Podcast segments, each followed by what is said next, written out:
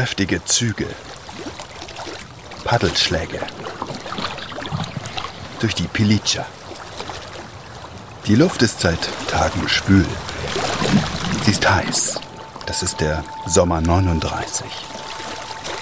Und vielleicht ist das Spannung, die überall in der europäischen Luft liegt, die man irgendwie fühlt, aber nicht richtig greifen kann. Auch hier in Thomasschau, ob die Menschen geahnt haben, was auf sie zukommt? Oft lese ich, nicht wirklich. Es gab die Möglichkeit eines Krieges. Aber wer hat es schon in diesen Ausmaßen ahnen können? Trotz vieler Drohungen. Mit Polen hatte Adolf Hitler einen Nicht-Angriffspakt geschlossen. Aus heutiger Sicht klingt das völlig absurd, verzerrt fast und grotesk. Einen Nicht-Angriffspakt. Etwas, das nie ernst gemeint war, dessen Bruch schon bei der Idee dazu ein paar Jahre vorher beschlossene Sache war. Und dann war der Pakt Geschichte. Und der Angriff kam.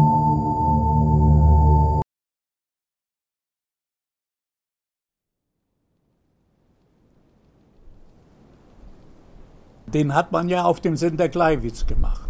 Der Überfall auf Pol, aber das war gestellt. Am 31. August 1939 surren Lautsprecher überall im Land. Und äh, das haben die, die Deutschen gestellt, um ein, einen Grund zu haben, sagen, dann haben sie auf den Sender Gleiwitz, der war ja nicht weit von uns entfernt, vielleicht zweieinhalb Kilometer der Sender. Um 22.30 Uhr, halb elf, dröhnt aus dem Sender Gleiwitz die erste Meldung. Wir haben ja dann eigentlich auch nur deutsche Nachrichten mehr gehört, den Volksempfänger oder wie das früher war.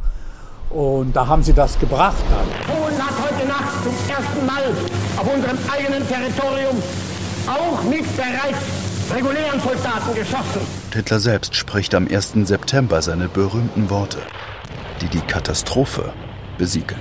Seit 5.45 Uhr wird jetzt zurückgeschossen. Es sind wahrscheinlich Tachos letzte unbeschwerte Tage für die kommenden Jahre. Die Welt steht ihm offen zu diesem Zeitpunkt. Jedenfalls nach allem, was ich mittlerweile weiß. Er hat eine Ausbildung. Er hat seinen Sport. Er lebt in einer neuen Stadt. Und alles wird ausradiert vom totalitären Wahn.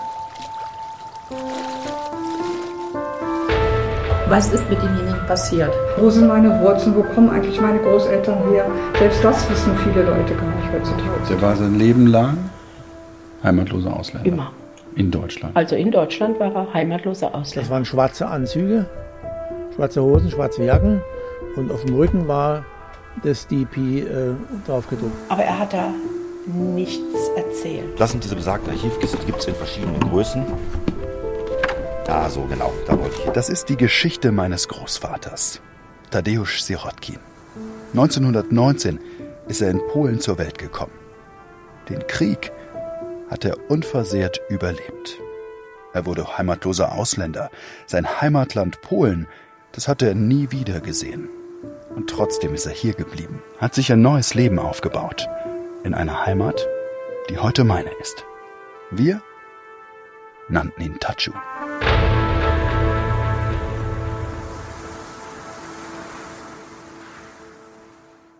Ja, ja, Litzmannstadt, Wutsch war bekannt für, für Textilindustrie. Ganz, das war, das wussten wir auch. Das ist mein Nachbar Rudi. Jahrgang 1934. Das ist jetzt eine Aufzeichnung, machst du. Genau. Leg das hier so hin. So, jetzt unterhalten wir uns ganz normal. Ja. Also mittlerweile, wo ich das hier erzähle, ist er 87 Jahre alt. Die vergangenen Monate haben wir uns nur aus sicherer Entfernung gesehen. Langsam wird das wieder anders. Im Sommer 2020, als wir noch zusammensitzen konnten, da war er auf einmal aufgestanden und hat ein Bild von sich aus dem Keller geholt. Ich komme gleich, ja. Wir hatten uns unterhalten über Opa. Rudi hatte mich angeschaut und hatte sich das alles angehört. Und dann war er wortlos aufgestanden.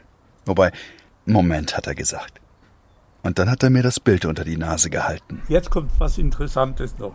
Darauf zu sehen ein junger Soldat in polnischer Uniform. Frankfurt oder das in der Nähe, dort war ich auf der polnischen Seite beim Militär da. Was ein Zufall. Nicht mal seine Frau hat das Bild gekannt. Sie hat etwas verdutzt neben uns gestanden. Und jetzt sitzen wir also wieder zusammen, ein Jahr später, geimpft. Jeden Tag ist er in Bewegung. Wir sprechen immer ganz kurz, dann aber über alles Mögliche. Smalltalk, über Tagesaktuelles, gerne. Dann aber auch über Erlebnisse, mehr als 80 Jahre alte Erlebnisse. Sie sind bei ihm präsent, wie auf Knopfdruck. Die Bahn hieß PKP, Polska Kolowa Państwowa, das heißt polnische Eisenbahn, PKP. Und da hat man dann das umgewandelt, da hat man gesagt, Polska Kepko Płaci, Polen bezahlt sehr schlecht. Die, es waren ja Grenzgänger bei uns, wo die polnische Grenze war. Das war von Gleiwitz ungefähr so 30 Kilometer weiter. Die konnten so, dort direkt an der Grenze konnten die so etwas polnisch, die Leute, die, weil sie ja auch rüber und hinüber gingen da vor dem Krieg, nicht? Und da konnten die etwas polnisch und wenn sie dort drüben hätten arbeiten können, haben sie, wurden sie immer ganz schlecht bezahlt und deswegen hat man dann den Ausdruck so gebraucht. Okay, ja, ja. Rudi kommt übrigens aus Gleiwitz. Er nutzt den deutschen Namen der Stadt, denn Gleiwitz war deutsch, als Rudi ein Kind war. Nach dem Krieg ist aus Gleiwitz dann Gliwice geworden. Wir wollten ja dann raus. Die schlesischen Gebiete haben eine völlig andere Geschichte als die Gegend, aus der Tatschu kommt. Und trotzdem, Rudi kennt sich aus. Er kennt Lodz. Er kennt Tomaschow. Eine Stadt, die mir vor den Recherchen zu Oper überhaupt nichts gesagt hat. Irgendwie ist das komisch. Aber ich muss es ja zugeben, und das finde ich interessant, wenn ich mir heute überlege, wie viel weiß ich als Enkel eines Mannes aus Polen eigentlich über dieses Land. Ich muss mir da eingestehen, ein bisschen, aber eigentlich fast nichts.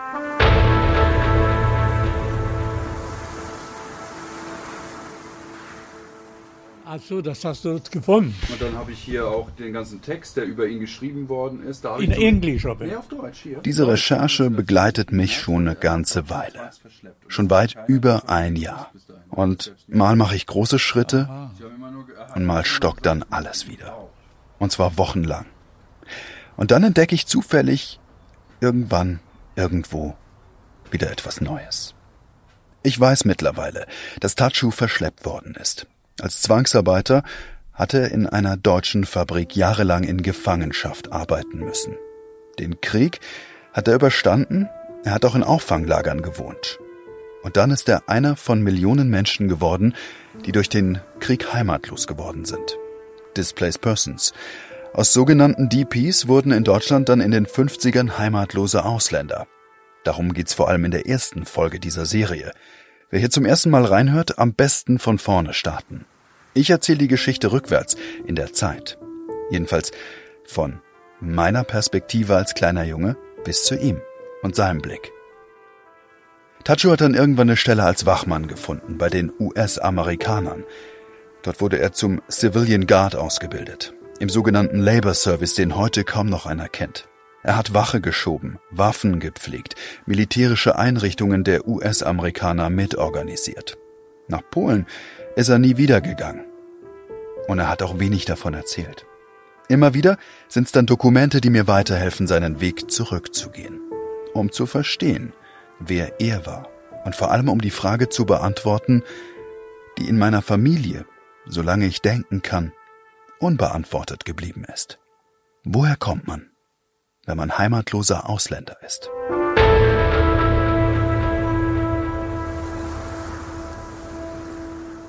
Aber Moment, Rudi ist in seinen Gedanken noch im Krieg. Und die, die Kellertür in den Luftschutzraum war genauso abgeschlossen. Eine große Stahltür mit zwei starken Regeln und auch wieder mit Dichtung, dass, wenn dort Leute waren, dass sie nicht vergiftet wurden, wenn sie Gas geworfen haben. Ja, und so haben wir dann die, die Russen auch erlebt. Wir haben das dann gemerkt, wo die da waren. Wir waren im Luftschutzkeller und haben gemerkt, bei uns ums Haus läuft jemand rum und auf den Glassplittern. Wir waren alle, unsere Fenster waren ganz kaputt, da war Glas und es war ja starker Winter, es war Schnee. Und da haben wir dann gemerkt, dass die Russen kamen. Und dann haben sie geklopft da und dann haben wir aufgemacht natürlich. Und ja, und das war die Erlebnis dann von den Russen so und, und dann ein paar so eigene Ereignisse. Da ist Rudi gerade elf. 1945 wurden wir von den Russen äh, eingenommen in Gleiwitz. Wir wollten drei Tage vorher vor den Russen flüchten. Da aber, wo wir am Bahnhof kamen, wir waren ja vier Kinder und die Mutter, ist kein Zug mehr gegangen, weil alle Züge mit der deutschen Wehrmacht auf dem Rückzug waren und da wurden keine Leute mehr rausgelassen. Das war alles mit Wehrmacht besetzt. Also sind wir geblieben in Gleiwitz. Rudis Geschichte verläuft natürlich gegensätzlich zu der von Opa, zu Tachu. Er ist ein deutscher Junge in einem Gebiet, das in den Händen des Krieges dann hin und her gerissen wird. Aber, und das verbindet die beiden dann schon, plötzlich ist in beiden Leben doch alles anders. Aber uns haben sie dann nicht rausgelassen, weil Schlesien viel Industrie war. Die Männer waren ja alle im Krieg bei der deutschen Wehrmacht, also es haben die Arbeitskräfte gefehlt.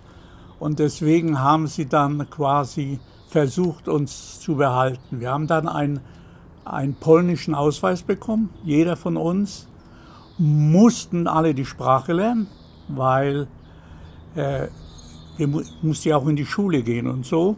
In einem aber unterscheidet sich Rudis Geschichte doch sehr von Tatschus Schicksal. Es ist die Verschleppung. Es ist die Zwangsarbeit. Das ist kein Thema für ihn.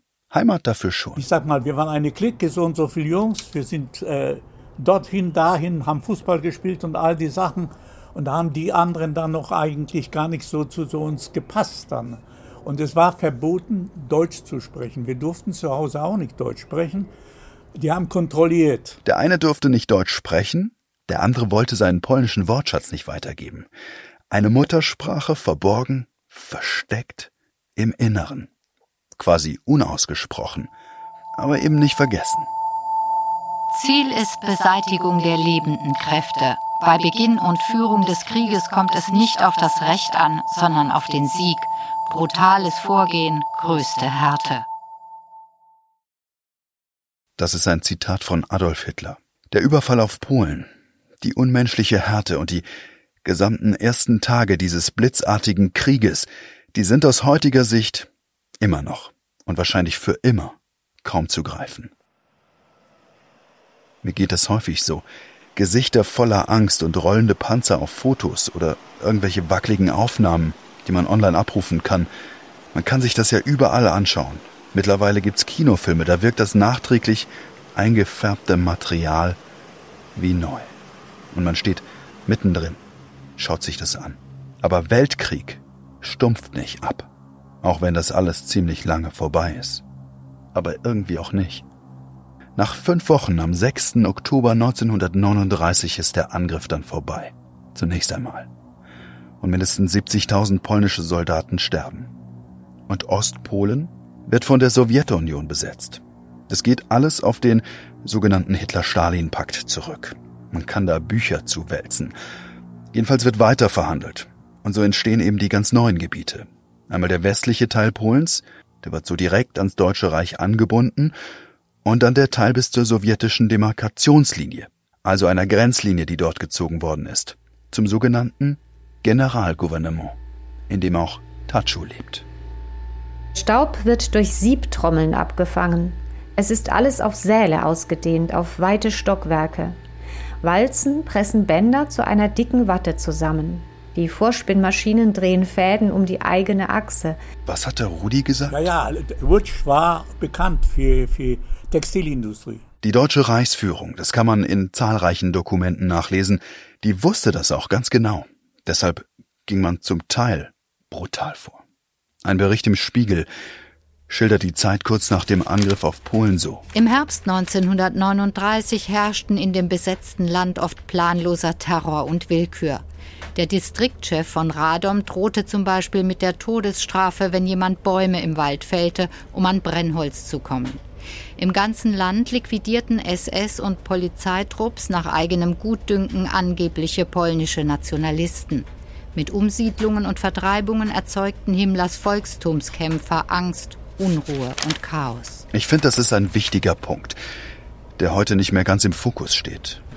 Aber in diesen Tagen, da liegt auch die Wurzel der Missverständnisse zwischen Polen und Deutschland. Im April 1940 wird dann aus Lodz Litzmannstadt. Dort gibt es dann auch ein Ghetto, Viel bekannter ist heute das Warschauer Ghetto, aber es gibt eben auch ein jüdisches Ghetto in Litzmannstadt, also in Lodz. Jedenfalls wird im April 1940 dann aus Lodz Litzmannstadt. Und nur einen Monat vorher war Tatschu nach Kassel verschleppt worden. In seinen Dokumenten taucht der Name noch nicht auf. Er kommt einfach aus Lodz. Mhm. Von, Litzmann, von Litzmannstadt hat er erzählt. An mehr kann sich meine Mutter Silvana nicht erinnern. Eine Erwähnung. Die Anknüpfungspunkte in Tatschus Leben werden immer weniger. Je weiter ich in der Zeit zurückgehe. Mir war das klar, das ist auch ganz normal. Aber trotzdem, es gibt sie. So wie diese Zeit zwischen dem Überfall auf Polen und Tatschus Verschleppung. Immer wieder frage ich mich, wo war er denn in dieser Phase? Eben nicht beim Militär, nicht in Gefangenschaft. Die Verbindung ist eine zweite Fabrik, die überhaupt erst der Grund ist, warum er den Krieg übersteht. Und überlebt. Fäden werden aus Fasergut gezogen. 120.000 Spindeln lassen sie laufen, wie wenig Menschen in diesen Riesensälen. Überall weiße Schläuche, die Bänder, die aus Töpfen steigen. Arbeiter laufen barfüßig, es wird gewaschen, gekocht. Heizräume, Spannräume, Gießerei, Tischlerei, Schmiede, Sägemühle. 400 Morgen Land gehören zu der Fabrik. Sie haben eine eigene Ökonomie. Während so einer Recherche liest man ziemlich viel Texte. Manche helfen einem die Zeit zu verstehen oder historische Zusammenhänge einzuordnen. Es gibt da keine Wahrheit, das muss man sich dann irgendwann auch eingestehen. Man kann die Interpretation lesen, man kann auch eine völlig andere Interpretation lesen. Das ist schwierig, aber das gehört dazu. Bei diesen Zeilen von Alfred Döblin ist das anders. Das verstehe ich aber erst gar nicht. 1925 reist also dieser Alfred Döblin durch Polen. Alfred Döblin ist der Mann, der Schriftsteller, der auch Berlin Alexanderplatz geschrieben hat. Ein weltweit bekanntes Buch. Einer, der also genau hinschaut, genau beschreiben kann, genau analysiert. Und das mit fast fotografischer Sprache. So wie seine Reise nennt er auch sein Buch. Eine Reise durch Polen. Düblin streift das Gebiet, das die Nazis später zum Generalgouvernement umbenennen und erstaunt über riesige Fabrikanlagen, Textilfabriken, Zellgarnfabriken oder Spinnfaserfabriken. Und da klingelt es. Tachu ist ja nach Kassel verschleppt worden, weil er sich eben mit den Maschinen in diesen riesigen Fabriken auskennt. Er ist Zwangsarbeiter, weil er im Großraum Lodz, genauer gesagt im Distrikt Radom, Tomaschow Masowieski, in der Textilbranche arbeitet. Und er lebt ganz in der Nähe. Ich habe jedenfalls mehrere Ausweise. Wieder einmal. Und seine Adresse, die stimmt mit dem Standort der Fabrik überein. In einem späteren handgeschriebenen Lebenslauf beschreibt sich Opa als Maschinenschlosser Geselle in einer Kunstseiderfabrik. Da hat immer noch gesagt, man hätte ihn gebraucht. Aber das stimmte nicht wirklich. Ja, ja, das waren so, die haben Arbeitskräfte gebraucht und dann haben sie ihn äh, genommen. Ja, Zwangsarbeiter hat das geheißen. Genau, Zwangsarbeiter. Als Junge ist Rudi übrigens keinem Zwangsarbeiter begegnet. Aber die Leute haben sehr wohl über diese Menschen gesprochen, erzählt er mir. Ganz ähnliches hat mir auch Horst erzählt. Auch in Folge 1, wenn wir über Displaced Persons sprechen. Horst, der dann in Heidelberg aufgewachsen ist und Displaced Persons, sogenannte DPs in schwarzen Anzügen beschreibt, die er als Kind gesehen hat, aber mit denen er eben wenig Kontakt oder gar keinen Kontakt hatte. Es ist also typisch. Mein Nachbar Rudi wird bei dem Thema jedenfalls ziemlich ruhig. Für ihn scheint es damals tatsächlich eine Art Parallelwelt gewesen zu sein. Außerdem hat er natürlich selbst Probleme gehabt, und er war ein ja, Kind. dann sind, sind, wir in die Schule alle gegangen, in die polnische. Tacho nicht. Tacho war 1939 20. Im zerstörten Frankfurt, sechs Jahre später, sitzt er mit kräftigen Armen auf einer Hausruine hoch über der Stadt. Es gibt ein Foto davon. Er war sportlich. Das konnte man selbst dann noch sehen, als er älter war. Aber vor dem Krieg, da muss er Pläne gehabt haben. Auf dem Wasser in Tomaschow. Wenn ich für je sieben erschossene Polen ein Plakat aushängen lassen wollte, dann würden die Wälder Polens nicht ausreichen, das Papier herzustellen für solche Plakate. Zwischen Hoffnung und Hass liegen nur Wochen, wenige Monate. Das Zitat eben, das ist ein Satz von Hans Frank. Ein kräftiger, breiter Mann mit kleinen Augen und kurzen Haaren war das. Und Hans Frank, dessen Namen man einfach auch noch nie gehört haben kann, das kann durchaus passieren, war der Generalgouverneur in Polen. In vielen Texten wird er einfach und grausam der Schlechter von Polen genannt. Klar ist, er war in Lodz. Das war sein Amtssitz. Und Franks Plan war, das polnische Leben komplett zu zerstören. Komplett.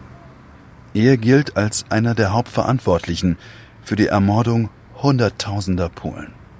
Bejec, Sobibor, Treblinka, Lublin-Majdanek, die polnischen Vernichtungslager. Sie stehen wie kaum etwas anderes für das Grauen, zu dem Menschen fähig sein können. Und was einem klar sein muss, im Wahn der Nazis starben Menschen, Polen jeden Alters, jeder Einstellung. Wer zur falschen Zeit am falschen Ort war, für den war es aus. Es gab Razzien, es gab Fangaktionen. Sinnbildlich dafür ist vielleicht das Polizeigefängnis Radogosch. Hier wurden Polen gefangen gehalten. Schätzungen sprechen da von 40.000 Menschen. Im angrenzenden Wald werden dann Tausende einfach hingerichtet. Erschossen. Nur wer im Generalgouvernement als eindeutschungsfähig gilt, der hat eine Chance. Einfaches Rechnen bis höchstens 500 Schreiben des Namens, eine Lehre, dass es ein göttliches Gebot ist, den Deutschen gehorsam zu sein und ehrlich, fleißig und brav zu sein. So war das also, alles kurz nach dem Überfall Ende September 39. Das Krasse ist, wie schmal der Grat in diesen Tagen zwischen Tod und Existenz ist. Kaum einer hat sein Schicksal in Polen noch selbst in der Hand was mir heute klarer als noch vor ein paar Monaten ist. Hier hätte Tachus Weg einfach zu Ende sein können. Von einem auf den anderen Augenblick. Falscher Ort, falsche Zeit. Und nie mehr erinnert sich irgendjemand an dich. Und ich hätte das hier nie erzählt. Er hatte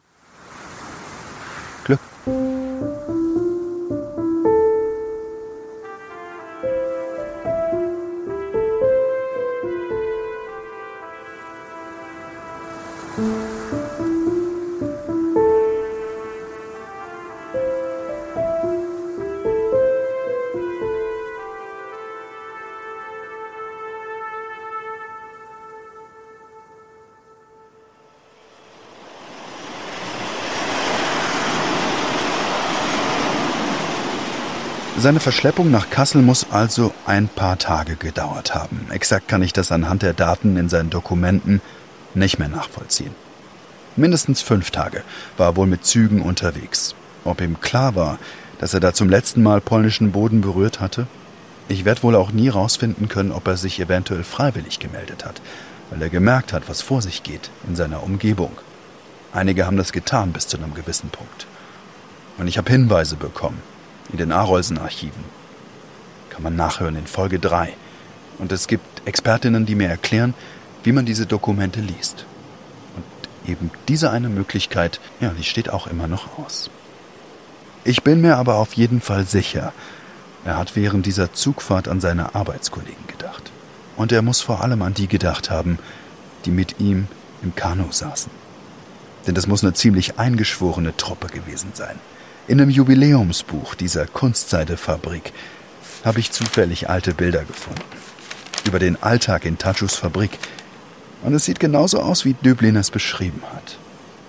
Walzen pressen Bänder zu einer dicken Watte zusammen. Die Vorspinnmaschinen drehen Fäden um die eigene Achse. Der Großraum Lodz ist das Wirtschaftszentrum Polens in dieser Zeit. Eines der Gebiete, wo man auch mal an die Zukunft denken kann. An die Olympischen Spiele zum Beispiel. Tajo hat mir stundenlang Briefmarken der Olympischen Spiele aus allen Zeiten zeigen können. Aus heutiger Sicht kann ich es nachvollziehen. Die Kanuten auf dem Foto sind stolz. Sie sehen zufrieden aus. Die Fabrik bietet ihnen nämlich Freiräume, Freizeit. Viele haben das nicht in dieser Zeit. Und viele haben es nicht weit.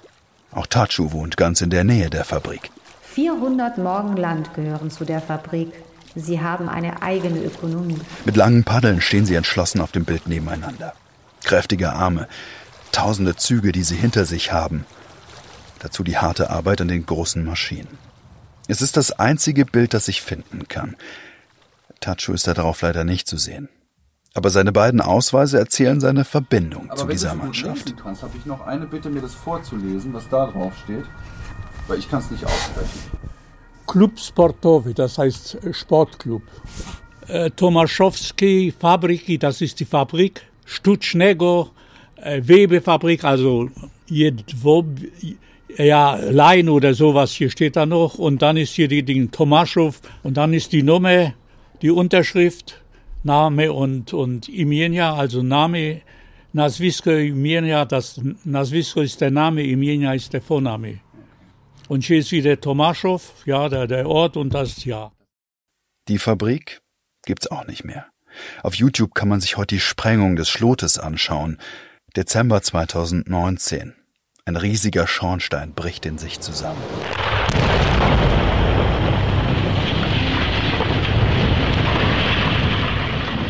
Tachu hat gar nichts aus dieser Zeit erwähnt. Es gibt bruchstückhafte Erinnerungen. Aber die haben überhaupt nichts mit Tomaschow zu tun. Sie sind vor dieser Zeit. Sie sind aus Lischkow. Das liegt aber 150 Kilometer weiter westlich. Lischkow? Es ist dieses Poesiealbum, dieses kleine quadratische Buch, das vor meinem Kinderzimmer stand, aus dem die Gedichte stammen. Darauf eingeritzt? Lischkow, 1936. Und hier ist auch was geschrieben. Ja, ja, das ist ein Poesiealbum gewesen und das hat den Krieg überlebt. Ich kann das nicht lesen. Hier zum Beispiel. Kannst du so eine Schrift lesen hier? Die Like. Die ist, glaube ich, besser geschrieben. Das sind Gedichte immer. Menschny hat nie Rospacha Boże mnie wybyka. Aber da muss ich noch mal darüber da nachdenken. Also lesen kann ich's. Ja. Das sind Gedichte. Die haben ähm, kleine Gedichte reingeschrieben als zum Andenken. Und hier steht einem sehr lieben Kollegen, steht hier unten. Es gab also noch eine ganz andere Zeit vor Tomaschow. Wahrscheinlich. Er hat immer nur vom Internat gesprochen. Also dieser Ort, dieser Name Lischkow ist nie. Nie. Aber auch direkt aus der Schulzeit oder direkt von Freunden in der Zeit hat er so gut wie nichts erzählt. Er hat auch nie von Spielen oder Spielzeugen erzählt. Doch er hat irgendwann mal gesagt, er hat kein Spielzeug gehabt. Er hatte ein Eichhörnchen. Das war sein einziges Spielzeug und das hat er sogar mit in die Schule in Unterricht genommen. Immer versteckt. Aber ansonsten hat er eigentlich über seine Schulzeit oder auch über den Ort, in dem er gewohnt hat, nichts erzählt.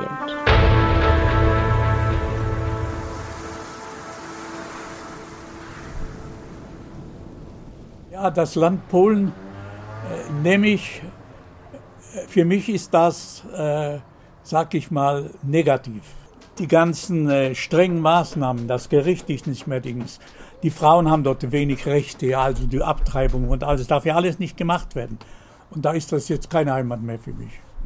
Also ich habe hier meine Heimat gefunden und da bin ich auch zufrieden. Jetzt ist hier meine Heimat. Ganz Eindeutig. ganz eindeutig. Eindeutig. Guck mal, ich bin jetzt hier, dort war ich, ich war, warte mal, 24, wo ich weg bin. Und hier bin ich jetzt fast 50 Jahre. Deswegen ist, ich habe das dort gesehen, schön, aber wohnen möchte ich dort nicht mehr. Die Antworten der beiden, Rudi und Opa. Wahrscheinlich hätten sie sich trotz ihrer so unterschiedlichen Lebensläufe ziemlich ähnlich angehört. Heimat ist jetzt hier. Sie war vielleicht dort, aber sie ist jetzt hier. Herkunft ist das eine, Heimat das andere. Aber das kann sich verändern. Denn Tachus Herkunft hat rein gar nichts mit Tomaschow zu tun. Seine Zeit davor hat ihn wahrscheinlich mehr geprägt als alles andere, was ich heute über ihn weiß. Ein guter Witz ist besser als ein schlechter Streich. Für meinen alten Schulfreund Hanka Bydlosowna, Lischkow, 1936. Und dieser Ort Lischkow entpuppt sich als Schlüssel. Ein sonderbarer Zugang zu einem völlig anderen Leben. Vielleicht sogar zu einer anderen Heimat, einer ersten Heimat, mitten in der Wiege Polens. Nächstes Mal. Was ist mit demjenigen passiert? Wo sind meine Wurzeln? Wo kommen eigentlich meine Großeltern her? Selbst das wissen viele Leute gar nicht heutzutage. Der war sein Leben lang heimatloser Ausländer. Immer. Aber er hat da nichts erzählt. Das ist die Geschichte meines Großvaters, Tadeusz Sirotkin. Wir nannten ihn Tatschu. Eine Spurensuche von Patrick Fiegei.